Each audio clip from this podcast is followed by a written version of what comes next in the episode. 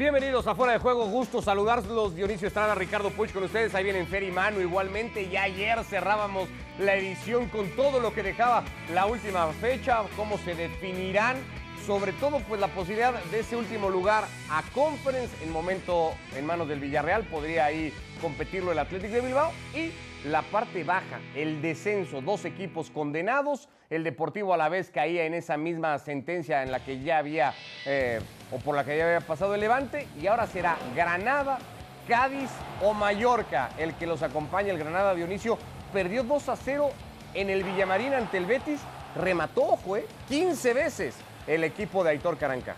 Sí, y lamentablemente se lleva esta derrota y, deje, y, nada que ver ¿no? con ese Granada que le había pasado por encima, por supuesto, al Mallorca en casa 6 a 2 y un Mallorca que, bueno, le sirvió eh, con todo lo que había conseguido la semana pasada ante el Sevilla, ese empatito a uno. Ahora la victoria sobre el final. Aquí vemos justamente las acciones de este Mallorca ante el Rayo Vallecano. Parecía que iba a sufrir, que no se iba a llevar los tres puntos y sobre el final y ya en el agregado prácticamente llegó el gol de la victoria para un Javier Aguirre que, uff, respiró por lo menos, ¿no? Ya lo platicaremos con Fer y con Manu, pero da la sensación por cómo se dan los partidos, al final lo que mandan son los resultados, pero que el Granada no mereció perder o, perder por el marcador que perdió en Sevilla, que Mallorca no mereció ganar por el segundo tiempo que hace el Rayo y que Cádiz evidentemente no merecía perder tampoco una gran tarde de Lunin del ucraniano que sacó todo lo que pudo sacar, esto ya era imposible, no lo podía tapar ni él ni nadie después le tapa el penal a Negredo, intervenciones fundamentales del ucraniano para que el Real Madrid eh, pues terminara metiendo al Cádiz en el problema en el que lo ha metido con ese empate a un gol. Estos son los porcentajes según el ESPN Fútbol Index que hay para que estos tres equipos puedan perder la categoría. 44% están con el Cádiz, apenas arriba el Mallorca, que eh, está salvado solo por el criterio de desempate directo, 46%. Hay un 10% para el equipo de Granada que va a cerrar en casa ante el español de Barcelona, que ya no se juega nada y que en días pasados anunciaba, de hecho, la destitución también de Vicente Moreno de la dirección técnica. Lo dicho, Fer y Manu en esta edición, para quedarnos con esto, ¿no? Con lo que va a ser el drama del descenso. Sergio González, Javier Aguirre, Aitor Caranca, jugándose en los últimos 90 minutos la posibilidad de seguir siendo técnicos de primera división. Fer, no sé si compartes eso. Eh, el que mejor resultado, evidentemente no solo por la victoria, pero por las sensaciones que dejaba el equipo, el que más inmerecido a lo mejor en cuanto al resultado obtenido fue lo de Mallorca, ¿no? Por cómo vimos al Rayo jugarle el segundo tiempo. Bueno, eh, un saludo a todos. Es, el mejor resultado de todos, al margen de merecerlo o no merecerlo. El Rayo mismo decía eh, Andón Iraola después del partido que, su equipo cuando, no compitió porque ya no tiene la tensión competitiva para hacerlo, no tiene la necesidad tampoco deportiva porque ya la tarea la había hecho y cuando el Rayo no compite se convierte en un equipo inferior a muchos en la primera división. Eso fue lo que, lo que mostró en el segundo tiempo de, su partido, pero no, no podríamos pensar que, encontrarse con un gol, aunque sea en el último minuto del partido, no le dé merecimientos del resultado al equipo de, de Javier Aguirre. Eh, ciertamente podríamos llegar a evaluar cada uno cuánto le ha entregado a su equipo para, para hacerlo o convertirlo en lo que lo ha logrado convertir con el tiempo que tenga de trabajar en ese equipo y podríamos definir si eh, Caranca le ha dado más al Granada, si le ha dado más Sergio al Cádiz o si Javier Aguirre ha tenido tiempo y espacio para poder darle algo al, al Mallorca. En lo que está ahora es en control por lo menos de su destino. Ganar en, en Pamplona significaría quedarse en la máxima categoría. ¿Tiene con qué? cuando el Pamplona lo que quiere también, cuando el Osasuna, perdón, Osasuna lo que quiere es, es, despedirse de su afición después de una temporada en la que la permanencia la consiguieron hace rato y que la afición quiere apoyar al equipo de Arrasate, ¿tiene con qué el equipo de Aguirre? Eso es lo que tendríamos que preguntarnos. Y, y ahí creo que pasa buena parte del análisis, Manu, porque los tres equipos en principio tendrán que jugar a ganar, tendrán que buscar ganar el partido. Granada en casa ante el español, eh, el Cádiz de visita frente al Deportivo a la vez y el Mallorca visitando Pamplona. ¿Eso es lo que más condiciona a Javier Aguirre o donde más incómodo puede estar el Mallorca teniendo que jugar a ganar y a proponer? Y sobre todo, ¿qué tal? ¿Cómo estáis? Un saludo para todos. Y sobre todo cuando tú te estás enfrentando a, un rival que en primer, lugar tiene mejor plantilla que tú te estás enfrentando a una situación de tensión en una plantilla que lo pasa mal, eh, lo ha pasado mal toda la temporada con rivales directos, es decir, ahora se va a enfrentar no a un rival directo, pero a un rival que, como decía Fernando, se quiere despedir bien en casa, que ha hecho una gran temporada, Osasuna, pues, estuvo mucho tiempo ahí arriba, además peleando con los grandes, acordados de la primera vuelta que hizo, y en el que te vas a encontrar con que tus rivales, el Granada juega en casa y el, y el Cádiz va a visitar a un equipo en una depresión enorme. Vamos a ver cómo va evolucionando la semana, pero lo de hoy en Vitoria era eh, absolutamente depresivo después de la ilusión que se había generado en las últimas semanas. Con lo cual, eh, creo que va a tener que trabajar mucho, mucho la cabeza de los jugadores Javier Aguirre, mucho más que eh, la parte de estrategia y demás, porque da la sensación de que este Mallorca es muy endeble cuando se está jugando cosas grandes. Todo lo contrario cuando juega contra los grandes. Ahí está el resultado frente al Atlético de Madrid, pero cuando tuvo un rival directo le metió seis, que fue el Granada. Con lo cual, creo que es una situación delicadísima para el Mallorca, a pesar de que ganando se queda en primera división. Yo lo voy a llevar a otra situación que nada tiene que ver con el fútbol, pero que quizá tiene que ver con esas cosas a veces universales, ¿no? Eh, el destino. El destino. pase por Pamplona para pase por Pamplona, claro. Por Osasuna, exactamente, ¿no? El equipo que él llega a dirigir a España, que tanto le dio, ¿no? Tan, del uno hacia el otro, y que ahora, justamente en Pamplona, se escriba el destino si sufre o no su segundo descenso, ¿no? Eso porque habrá quien pueda pensar, bueno, a lo mejor el Osasuna le quiere hacer algún tipo de guiño de agradecimiento a Javier. Por favor. No, no, no, no, no, Y más, cuando se, y más cuando se vio involucrado en el tema de lo, del Zaragoza, ¿no? correcto. Eh, Javier ha basado mucho. Porque hay una cosa que hay que entender también. En Pamplona, en Pamplona la comunión que existe entre la, la gente de Osasuna y el cuerpo técnico con Yago Barrasate a la cabeza hay que pasar por entender eso también para comprender que Osasuna no se va a regalar por mucho que ahí llegue eh, Pachi Isco, el presidente cuando Aguirre dirigía el equipo. Eh, le, van a extender una alfombra roja, le van a aplaudir, le van a saludar, pero van a querer ganar el partido. Eh, si algo quiere este equipo es continuar, creo, con esa linda relación que tienen con una afición que a varios que pensaban que solo iban de paso por Osasuna les ha hecho ya eh, cambiar de parecer y decir, acá me quedo, ¿no? Y, hay que entender un poco de ese, de ese nivel de cercanía que existe entre la afición, el cuerpo técnico y el plantel mismo para ver que lo que ahí va a ver es un equipo con, o lo que va a salir a la cancha es un equipo con ganas de darle una alegría a su gente. Qué pena que llega en Mallorca con Javier Aguirre al, frente. Es una pena, pero la fiesta que quiere vivir Osasuna es, eh, es quizás el mayor rival que tiene, añado, Mallorca. Llega Javier Aguirre, que nosotros nos acordamos porque le seguimos toda su carrera. En Pamplona, Javier Aguirre ya es un entrenador demasiado lejano como para ese tipo de homenajes o ese tipo de favores se puedan hacer. ¿eh? O sea, eh, sabemos que Javier Aguirre empezó su carrera en Europa en Osasuna, pero, la, no fue ayer, Osasuna le ve como uno de los muchos entrenadores que han pasado por allí y ya lejano. Sí, sí, no, fue ayer ese paso. No, hay otra cosa, que lo decía Manu, eh, la, la, depresión del Alavés y del otro lado, Granada enfrenta a un español que, juega con un técnico interino que tampoco no tiene nada, por no tiene nada que, pelear. Y, con mucha incertidumbre en el entorno de varios futbolistas de qué pueda pasar o venir eh, para ellos. Javier decía yo, Dionisio ha basado, Javier Aguirre, mucho del discurso desde que llegó en los estados de ánimo. De hecho, Javier Aguirre ha sido así, o buena parte de, de su trayectoria como entrenador se ha basado en eso, ¿no? En mantener un buen grupo y ha hablado constantemente en Mallorca del animómetro famoso, ese que más allá del resultado último, viendo el panorama, no sé si está muy cargado, con la pila media, hacia abajo? ¿Cómo está el animómetro del Mallorca? No, a mí me da la impresión que debe estar eh, prácticamente a tope, porque al final de cuentas entiendo ¿no? que eh, va de visita, entiendo que tiene que salir a proponer para buscar eh, gol y, conseguir los tres puntos, pero sigue dependiendo del mismo, ¿no?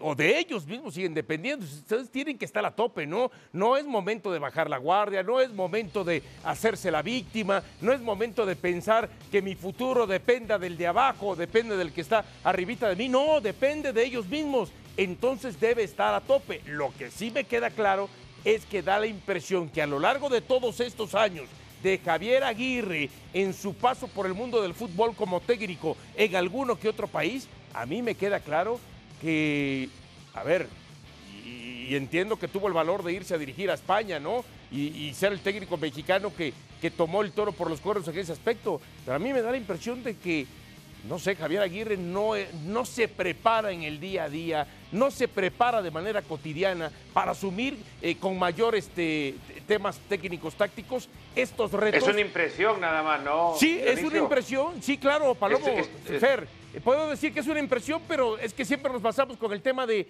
lo que haga no Javier Aguirre. preparados, crees tú, para los, no para esto en de rayados y a los 12 días más o menos lo confirmaban en la dirección técnica. Es que dices, no estaba preparado para asumir esa dirección. No, no, no esa dirección, sino creo que Javier Aguirre se ha quedado aletargado en el tiempo. En general. En, general. para este reto. Claro, en el tema de la preparación. Y siempre tenemos que acudir entonces a Javier Aguirre desde el tema del inflador, desde el ánimo, desde que es un gestor del vestidor. Eh, eh, eh, ha sido una decisión que si Javier Aguirre la, contempla de nuevo, eh, yo no sé qué hace para preparar partidos o qué deja de hacer, porque aunque te dejen ver que lo que muestran en los entrenamientos, cuántas veces no Luis Aragonés decía eh, que él salía a la cancha a abrir los brazos nada más mientras hacían ejercicio físico sus jugadores para que pensaran que él había trabajado en algo.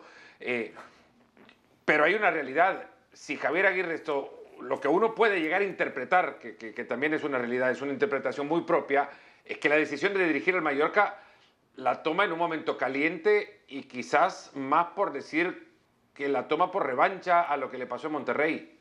Porque alguien con sus cinco sentidos, pensando en la situación en la que está el Mallorca y el plantel con el que cuenta Mallorca, era muy difícil pensar que podía llegar a, sacarlo de los lugares en los que los encontró. también es un hecho, De todas maneras, no debemos olvidar una cosa, ¿eh? Estamos matando a Javier Aguirre, pero hoy el Mallorca está salvado, ¿eh?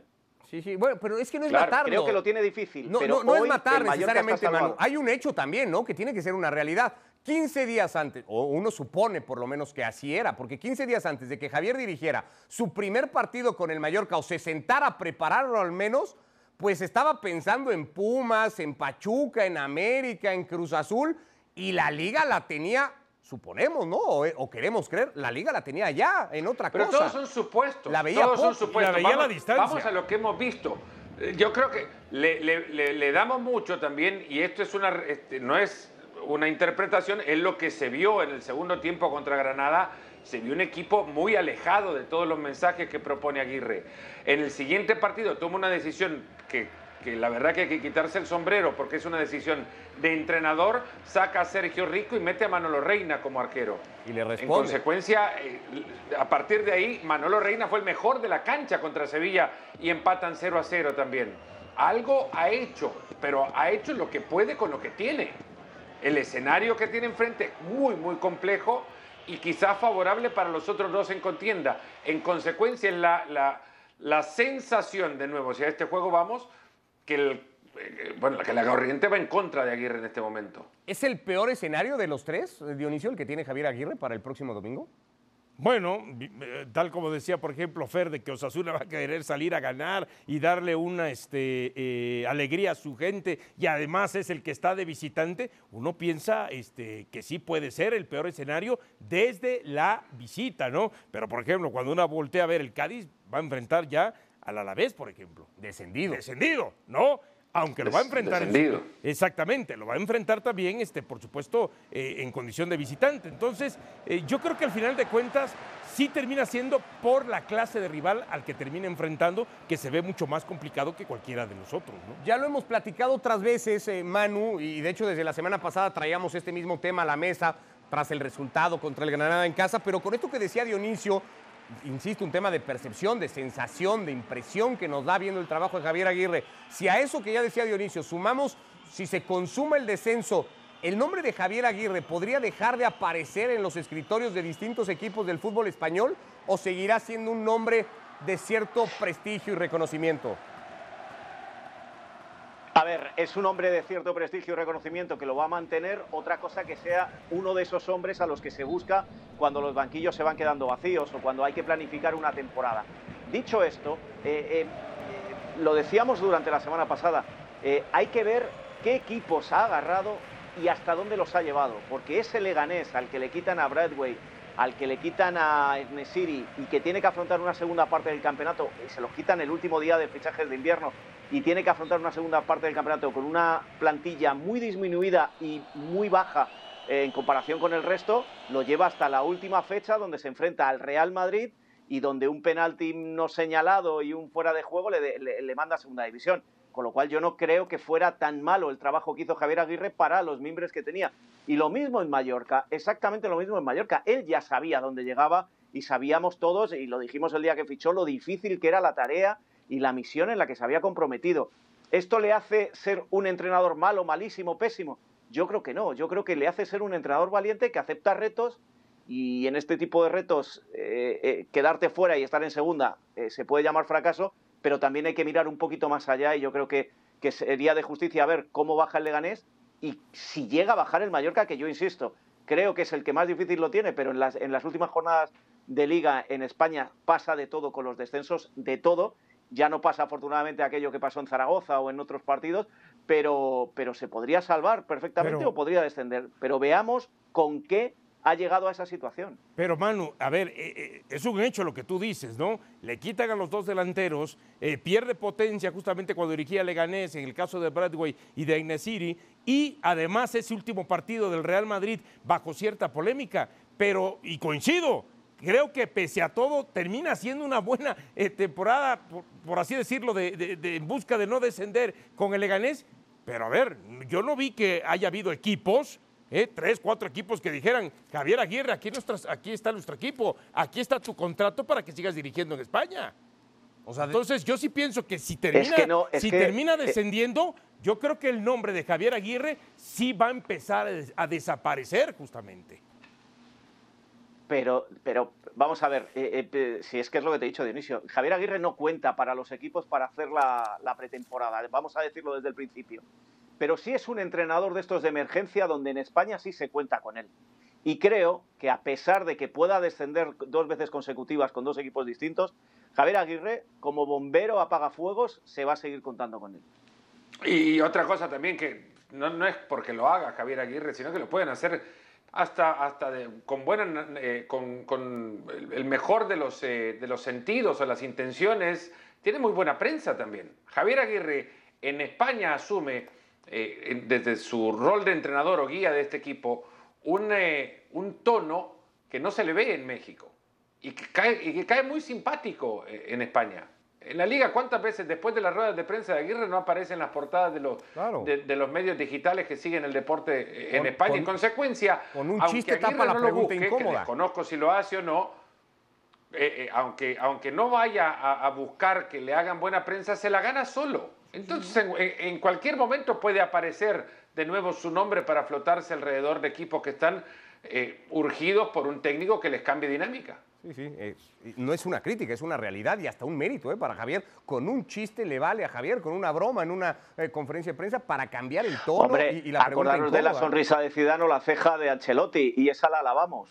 No, no, pero es que lo mismo con Javier, es un mérito también. Pero, esos técnicos que son capaces de transformar una rueda de prensa eh, eh, eh, en una charla de amigos, güey. Pero, pero decía Manu, por ejemplo, es que da la impresión de que Javier Aguirre se ha ganado lo que es el, el mote o el titular de bombero, ¿no? De llegar a rescatar. Pero los, las mejores etapas de Javier Aguirre, aunque sean lejanas, fue cuando él arrancó el proceso cuando se fue de México para dirigir a Osasuna y cuando sale de Osasuna y le llega la oferta del Atlético de Madrid, que si bien es cierto, le va medianamente bien entre lo rescatable, es que termina metiendo al Atlético a competencias europeas y después cuando ha ido de bombero, termina rescatando el desastre que había dejado Poquetino eh, en el Zaragoza y lo termina salvando. Empieza la próxima temporada muy bien, pero tiene una segunda muy vuelta, el español, perdón, tiene una segunda muy vuelta muy mal y ahí se termina, se termina este, eh, eh, cayendo Javier Aguirre, ¿no?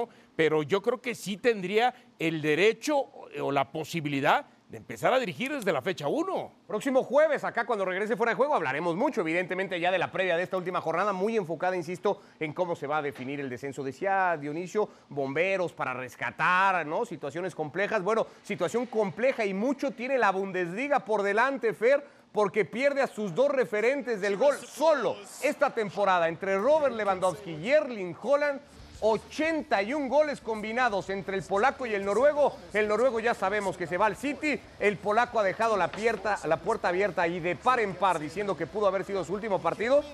¿Qué va a ser el fútbol alemán sin estos dos? Bueno, eh, hay que aclarar también que Robert Lewandowski no se ha ido a ningún lado. Ha dicho que lo que no quiere es renovar su contrato porque tiene todavía un año de contrato. Y si puertas abría, la cerraba de un solo porrazo Oliver Kahn, diciendo eso mismo, que tiene un contrato y que basta.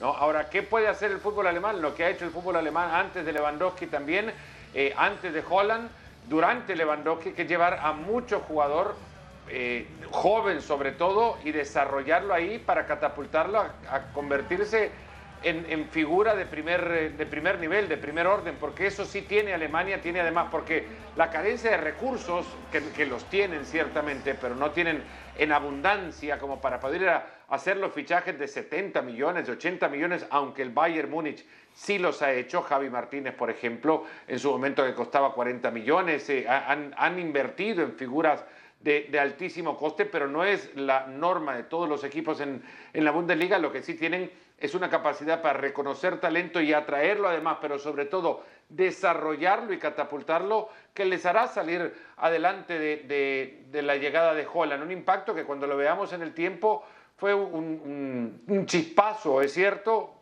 en un corto tiempo, un corto espacio, de tiempo, porque en el calendario mucho no duró. Erling Holland. Pero ahí está, ya están llevando del Arbe del eh, Salzburg a, a Karem Adeyemi, otro jugador joven con tremenda capacidad goleadora, con características eh, físicas, por lo menos por su velocidad similares, y que podría llegar rápido también a ocupar el lugar que deja Holland. Y se habla de ya también de Sebastián Haller, el goleador del Ajax, que ya esta temporada de Champions por lo menos eh, causaba sensación, al menos en la fase. Que ya, que ya ha estado, en, que, estuvo en el Eintracht Frankfurt. Correcto. Eh, a ver, Manu, porque es cierto lo que dice Fer, y habría que matizarlo, ¿no? La gente del Bayern Múnich parece apegarse al contrato firmado con el polaco, a decir, pues hay un año más de contrato. Es cierto también que será difícil que se planteen perderlo gratis. Esto ha ocasionado algo en las últimas horas en Barcelona ante el interés público que ha tenido el Barça de hacerse de Lewandowski? ¿En qué va el asunto? Pues va en lo mismo, en, seguir sumando nombres y, vamos a intentarlo y van a venir los mejores y tal. Y cuando van a pedir el precio se dan cuenta de que no tienen para comprarlo. Esa es la situación que hay ahora mismo. El, eh, a ver, eh, si se quiere marchar Lewandowski se va a marchar porque los jugadores acaban marchando. Lo que no va a hacer el Bayern es regalarlo. Y seguramente las palabras de Oliver Kahn van por ese lado. Por el, si el jugador se quiere ir, sí, sí, pero eh, tiene un año más de contrato. El que lo quiera tiene que hacer, ofrecer una buena cantidad. Y el Barcelona no está para ofrecer esas grandes cantidades. Es el, el plan A, el plan B y el plan C. Pero si no tienen dinero, y luego hay otro aspecto, el Barcelona primero tiene que vender, primero tiene que vaciar ese vestuario y hay jugadores que no se van a querer marchar tiene que dar salida, fijaros, o sea, pagar 180 por un tipo como Coutinho, 140, perdón, y, venderlo por 20. Eh, es una situación delicada ahora mismo y en, Barcelona el tipo más sensato, se llama Mateo Alemani, no, no quiere hablar del asunto porque está esperando a ver con qué se puede pagar lo que les vaya a pedir el Bayern. Y el Bayern, que tampoco son tontos, están mirando la posibilidad de que vengan ofertas por otro lado y Lewandowski lo sabe, que si se quiere marchar a lo mejor no es al Barcelona donde se va. Así que yo no daría por hecho ni mucho menos lo del Barcelona todavía. No, y el tema del Barcelona este, pasa por el tema económico, ¿no? Pero el tema de otros equipos más que el tema económico, creo que pasa también por la edad de Lewandowski. Estamos hablando de un jugador de 36 años. Y si el Bayern Múnich dijo hace algunos días. 33. 33, perdón, 33. Más. Sí, sí, 33. En agosto cumple 34. Este, si de alguna manera. te, digo que así como le tiene la dieta a su esposa, que es su, su nutricionista, más de 33 parece 23 sí, pero, pero los equipos. Como pero, antes decíamos, apreciación. pero al final, de, al, final de, los de, cuentas, los equipos que pudieran pagar dicen: bueno, si el Bayern quiere 35 o 40 millones, no lo voy a pagar por un jugador de 33 años. Ahí te va. ¿Por qué pagarías más? Pero si te mete 25 goles. ¿Por qué pagarías más tú hoy? ¿Por el presente de Lewandowski o por el futuro de Holland? No, es que eh, el futuro de Holland es muchísimos millones de dólares. Pero yo pagaría más en este momento por el futuro de Holland. Por el futuro de Holland. Sí, claro, por supuesto. ¿Vale más el futuro de pues Holland que el presente de Lewandowski, Manu? Yo tengo dudas, yo tengo dudas, porque ¿cuántos jugadores han salido del Dortmund? Y, vamos a dar dos nombres que están ahora mismo en el Barcelona y fijaros, fijaros los tumbos que han dado. Dembélé y Aubameyang. Y eran los Holland de aquel momento, ¿eh? No nos olvidemos. Quizá Holland porque marca más goles, porque tiene eh, el, gol es lo que vale y por esa explosividad, pero al final era lo mismo, ¿eh? Eh, escuchaba Mario yo hace una hora juega hoy en aquí Eindhoven, ¿eh? España a Jorge Valdano decir decir aquello de el año pasado cuando Lukaku ficha por el Chelsea parecía que el Chelsea iba a ser imparable y Lukaku no ha sido el que se esperaba y el Chelsea no ha sido imparable. Por eso muchas veces apostar por este tipo de, de historias, de que un jugador como Haaland, por la edad que tiene, por eh, los goles que lleva marcados, es que al final eh, no es ni siquiera comparable con Mbappé, porque Mbappé ya lleva una trayectoria, ya ha cambiado de clubes y a los dos los ha hecho grandes, los ha hecho crecer. Y sin embargo aquí apostamos muy fácilmente por una juventud que tiene todavía que demostrar. Y Lewandowski cambió de al final es un tipo que te hace 50 goles, esté donde esté. Y ahí Este- y- y quizá este por eso de tengo la duda. Holland cambió de club, también se fue de Salzburgo para el Sí, Dortmund hombre, y, y pero, nos pero, pero en el también- Salzburgo no estaba jugando lo que estaba jugando Mbappé. Estaba jugando, estaba jugando en Champions también y en Champions también la estaba rompiendo y pasa al, Doru- Pero, al Dortmund Fer, y no frenó su camino. Pero en- cuando empezó a jugar más, también empezó a lesionarse más, ¿no? Un tema que tiene Holland. Bueno, es- pero no sé si es un tema con recurrencia como otros, como otros jugadores, como para decir que todos los jugadores se lesionan. Ahora, que, que sea recurrente y que, que- que se convierta en algo que, que puede frenar su carrera, pues ahora nadie lo puede decir. Ahora, decía Manu, ma- decía Hay, Manu hay otro aspecto de- que tiene Haaland para los equipos. Sí. Decía Manu, por ejemplo, que lo compara- comparando con Aubameyang o Dembélé, ¿no? Yo sí le veo algo a Haaland que no le veo ni a Dembélé ni a Aubameyang. Y es la verdad. Y Yo tenía mis A dudas. los de hoy. Es- A los de hoy. No, a no, no, no, no. Y a los de antes también. A, a lo- a los de Belé y a los Aubameyang que salieron del Borussia Dortmund y que después fueron traspasados. Y que yo sí lo veo en Haaland. Y lo vi en varios partidos de esta temporada cuando pude ver al Borussia Dortmund. Y sobre todo en el clásico ante el Bayern Múnich. Ya dinos qué. Tranquilo, qué desesperado. ¿Te quieres comer el postre antes de No, llegar? ya dinos. No, no, no. Yo sí le veo mucha más mentalidad y personalidad a Haaland que a Dembélé y a Aubameyang. Pues Le veo liderazgo. Hay, hay, un, hay una cosa más que, que yo quisiera añadir y que esto te lo dicen los clubes y te lo dice el Real Madrid, que yo creo que nunca ha estado realmente en esta carrera de que tanto se ha dicho, pero cuando hablas con ellos es el entorno. Y Haaland es un tipo que ha hecho ya ruido fuera de los terrenos de juego, pues por las vacaciones, por cómo se divierte, pues es un chico joven, pero esto no se lo hemos visto a, a Mbappé, no, ya Lewandowski ni te cuento con la edad que tiene. Eh, y eso también preocupa a los clubes. ¿eh? Holland nació en una familia de deportistas, su, su madre fue atleta en Noruega, su padre futbolista en, en Manchester, se ha criado en esa cultura del respeto al, al- al físico, que de repente te puede postear alguna que otra fotografía que parezca díscolo y, y que se lo encuentre viviendo una juventud que todos también tienen, tienen para vivir y que todos han, han pasado por ello también. Ahora, eh, no sé si es un jugador de, de- de la noche, ni, ni mucho menos, y, y no sé si Manchester tiene el ambiente para que, para que vaya Erling Holland a explotarlo. Lo que ciertamente, eh, y, bien lo decía Manu, en la carrera por, por, Holland no existían equipos que no se llamaran Manchester y que no se apellidaran City desde diciembre, porque ya no había carrera a partir de entonces cuando tomó la decisión por ir la- el fichaje y demás. Toma su tiempo, la enfermedad de Rayola eh, frena mucho de lo que se pudo haber acordado más temprano y se termina por, por llegar a esto para que Holland se convierta en jugador del City como él lo quiso en diciembre cuando tomó su, su decisión. Ahora Lewandowski tiene, pasamos a otro lado, tiene otra realidad, él puede elegir también, porque siendo el tercer mejor goleador de la Champions al lado de Benzema, no va a querer ir a un club que no le ofrezca esa posibilidad. Si se va a un club, seguramente elegirá ir a uno que le ofrezca la posibilidad de seguir engordando esas, esas estadísticas. Haces el repaso de todos los grandes clubes en Europa, las cinco grandes ligas que lo podrían fichar, desconociendo la situación económica de Inter y Milan, andate a ver al Arsenal, por ejemplo, o incluso, ¿por qué no pensar en el Atlético de Madrid? las posibilidades del delantero polaco. Insisto en temas que nos van a dar de aquí para un montón. Para ser- seguir con eso, hoy Kylian Mbappé dijo que en los próximos días va a definir su futuro, futuro que parece definido de Gareth Bale. Su agente dijo hoy no va a seguir con el Real Madrid. La decisión se va a tomar dependiendo si Gales clasifica o no a la Copa del Mundo para saber a dónde apunta ahora el futbolista. Así llegamos al final de Fuera de Juego. Gracias, Manu Fer. City. Gracias, buenas tardes. Muy bien a todos. Saludos. Un abrazo.